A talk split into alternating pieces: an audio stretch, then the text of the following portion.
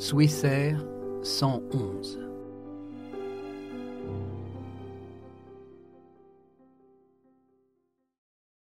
Incendie dans le cockpit, situation d'urgence, lance le commandant de bord à la radio. Cependant, le message ne passe pas. La tour de contrôle constate que l'avion vient de disparaître des radars. Une alarme retentit dans le cockpit, signifiant un sérieux dysfonctionnement au niveau des commandes. Les écrans de vol principaux s'éteignent, les uns après les autres.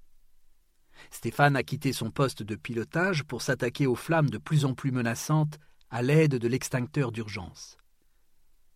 Une épaisse fumée noire commence à se répandre dans toute la première classe. Les passagers se réfugient en urgence vers l'arrière.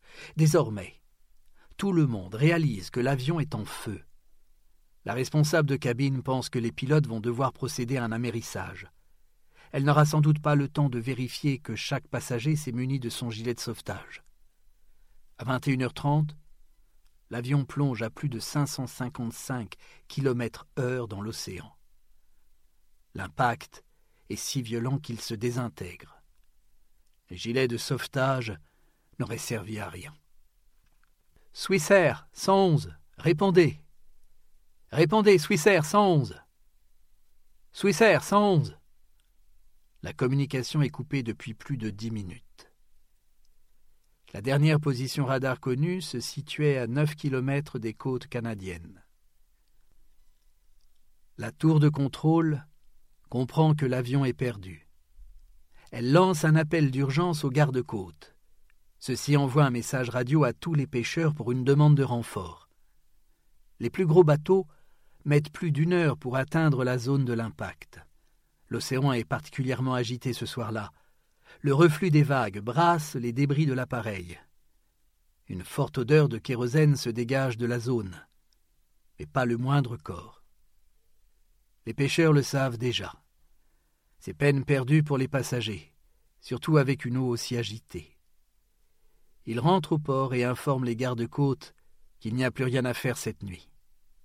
Les équipes de secouristes décident de veiller sur la côte jusqu'au petit matin au cas où quelques survivants seraient parvenus à s'extirper de l'appareil.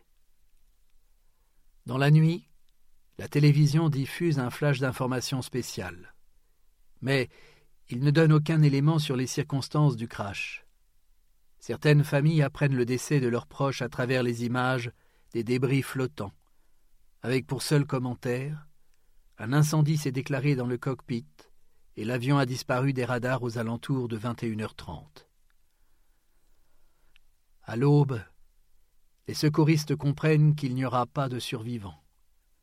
La compagnie Swissair déclare officiellement la perte de son appareil et la disparition de ses 229 passagers et membres d'équipage. Pêcheurs, secouristes et policiers travaillent d'arrache-pied pour arracher à l'océan tous les débris de l'appareil. On trouve même des vêtements, des chaussures, des jouets pour enfants. Certaines valises sont encore intactes. Tous ces objets sont disposés dans de grands caissons destinés à être triés. Plus tard, les familles des victimes seront invitées à récupérer les affaires de leurs proches à la manière d'un sinistre vide-grenier. Le Bureau de la sécurité des transports du Canada ouvre immédiatement une enquête.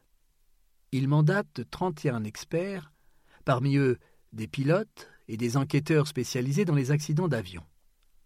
En attendant de retrouver les boîtes noires, les enquêteurs s'intéressent à l'enregistrement sonore de la tour de contrôle. Ils constatent l'incendie et vont tenter de répondre à trois questions. Comment le feu s'est déclenché? Comment a-t-il progressé? Comment a-t-il contribué à la perte de l'appareil? Pour cela, ils vont devoir analyser l'épave. Lorsque celle-ci sera intégralement sortie de l'eau. Pour essayer de gagner du temps, ils font appel à plusieurs équipes de chercheurs secouristes à travers le monde. Les États-Unis, une partie de l'Europe et le Canada envoient vingt de leurs meilleures équipes pour fouiller la zone. Les plongeurs professionnels sont d'une grande aide. Ils parviennent à remonter des pièces de l'épave à plus de 50 mètres de profondeur la découverte des débris s'étend sur plus de 200 km.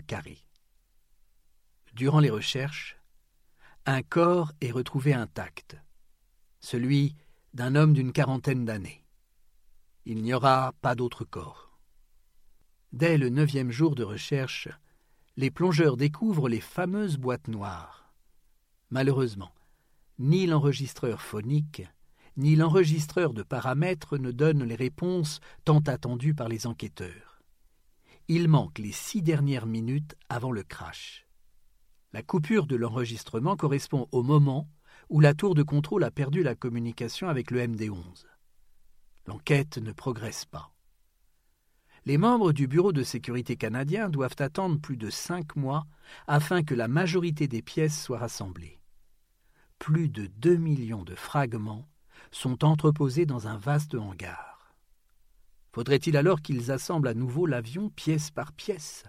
Cela demanderait un travail titanesque qui pourrait s'étendre sur plusieurs années. Heureusement, les circonstances de l'accident facilitent le travail des enquêteurs. L'incendie n'a pas eu le temps de se propager dans toute la cabine. L'océan s'est chargé de l'éteindre instantanément au moment de l'impact. En se concentrant uniquement sur la zone du cockpit et de la première classe, les experts pourront trouver plus facilement l'élément déclencheur. Ils font appel à des ingénieurs pour les aider dans la résolution de ce puzzle géant composé de plus de 5000 fragments. Tous ces fragments sont assemblés ensemble sur un support à échelle de l'avion. Le chantier prend près de deux semaines. Après observation, il est évident que l'incendie a démarré sur le dessus du plafond, hors de la vue des passagers et des membres de l'équipage. Puisqu'aucun détecteur de fumée n'était exigé à cette époque, personne ne pouvait savoir qu'un feu s'était déclenché euh, juste au-dessus de leur tête. Cette partie du plafond, également appelée office, sert de cache pour tout le système électrique de l'appareil.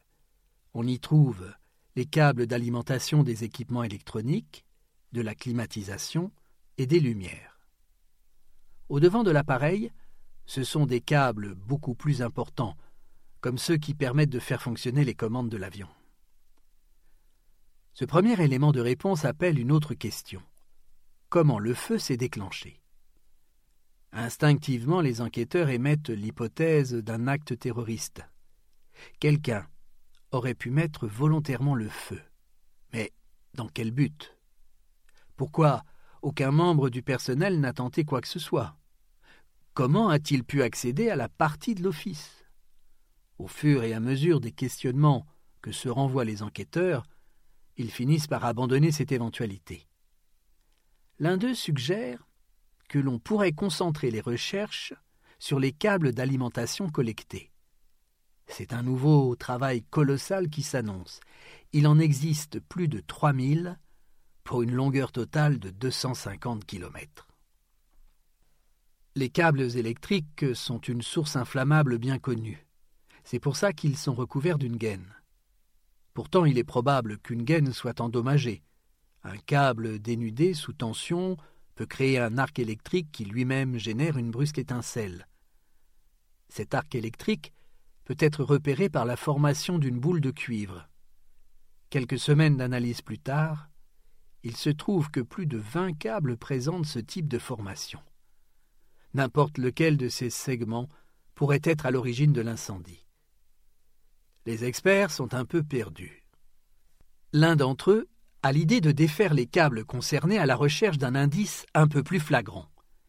Il trouve la présence d'une autre trace d'arc électrique sur le même câble. Ce dernier servait à alimenter le système de divertissement embarqué présent en première classe. Ce même système qui devait faire la fortune de Swissair. Comment expliquer alors une brutale dégradation de la gaine? Les câbles sont fixés au-dessus du plafond par un support métallique. Les vibrations constantes de ce support durant le vol auraient pu avoir un impact sur la gaine isolante. Les enquêteurs remettent leur rapport au Bureau de la sécurité des transports du Canada. Ils demandent à ce que ce système soit retiré de tous les avions en attendant la fin des investigations. L'arc électrique n'est pas le seul responsable de l'incendie. il y a un autre élément qui a dû servir à transformer l'étincelle en flamme. Le plafond contenait-il un composant inflammable? En principe, avant d'être utilisé pour la fabrication des avions, l'ensemble des matériaux doit réussir un test d'inflammabilité pour être homologué. En pratique, ce n'est pas toujours le cas, et l'état dans lequel se trouve l'isolant du plafond le prouve. Ce dernier se présente sous la forme d'un film métallisé, appelé Millard. Il s'agit d'un isolant thermique et phonique utilisé dans pas moins de 700 appareils américains en service. En testant la résistance de l'isolant, les enquêteurs découvrent avec stupéfaction que ce dernier brûle comme un véritable combustible. Si le millard n'est pas à l'origine de l'incendie, il l'a grandement alimenté. Le bureau de sécurité est en alerte. La vie de milliers de passagers est en jeu. Il décide de saisir la FAA, la Federal Aviation Administration, chargée d'imposer des contrôles et des réglementations dans l'aviation civile. Cette dernière avait autorisé l'utilisation du millard dans les avions, dont ceux de l'entreprise McDonnell Douglas. À la suite de plusieurs incidents, le constructeur avait demandé la FAA s'il était obligé de faire remplacer ce matériau de ses appareils. L'agence gouvernementale ne s'était pas positionnée. À l'époque, l'aviation civile n'avait pas encore connu de tragédie d'une aussi grande ampleur. Il a fallu attendre la mort de 229 personnes pour que les choses changent. Le régulateur de la FAA laisse quatre ans aux différentes compagnies pour faire remplacer leur isolant. Cette nouvelle réglementation est prise au sérieux par les compagnies aériennes des pays développés. En revanche, pour les petites compagnies de pays en voie de développement, cette règle de sécurité continue à être ignorée. L'enquête sur l'accident du vol Swissair 111 aura duré plus de quatre ans et demi. Elle aura permis de changer les choses dans la sécurité aérienne, mais aussi dans les procédures que les pilotes doivent appliquer en cas d'incident de ce genre. Durant l'investigation, des journalistes peu scrupuleux ont jeté la responsabilité sur les pilotes, ce qui a poussé le bureau de sécurité à se demander si les pilotes auraient pu éviter le crash. En remontant le fil des décisions qui ont été prises ce soir-là, il remarque que l'incendie s'est déclaré dans le cockpit au moment où les pilotes ont appliqué la procédure dictée par Swissair, à savoir la coupure des appareils électriques. L'arrêt des ventilateurs a modifié le flux d'air, attirant les flammes en direction de la cloison du cockpit. La propagation de l'incendie dans cette zone a fortement endommagé le système hydraulique, provoquant une mise hors service des commandes. Avec une navigation hors service, les pilotes ne pouvaient tout simplement pas poursuivre leur vol. L'appareil était condamné dès lors que la procédure imposée par Swissair a été appliquée. La tragédie du vol 111 a contribué à la faillite de la compagnie aérienne suisse. Le procès, qui s'est déroulé en février 2002, a contraint Swissair a versé plus de 19 milliards de dollars de dommages et intérêts. La compagnie ne se relèvera pas de cette perte financière. Une plaque, posée sur le sol de l'aéroport de Zurich, rend toujours hommage aux victimes. Les Suisses, profondément touchés, n'oublieront jamais les 229 passagers du vol 111.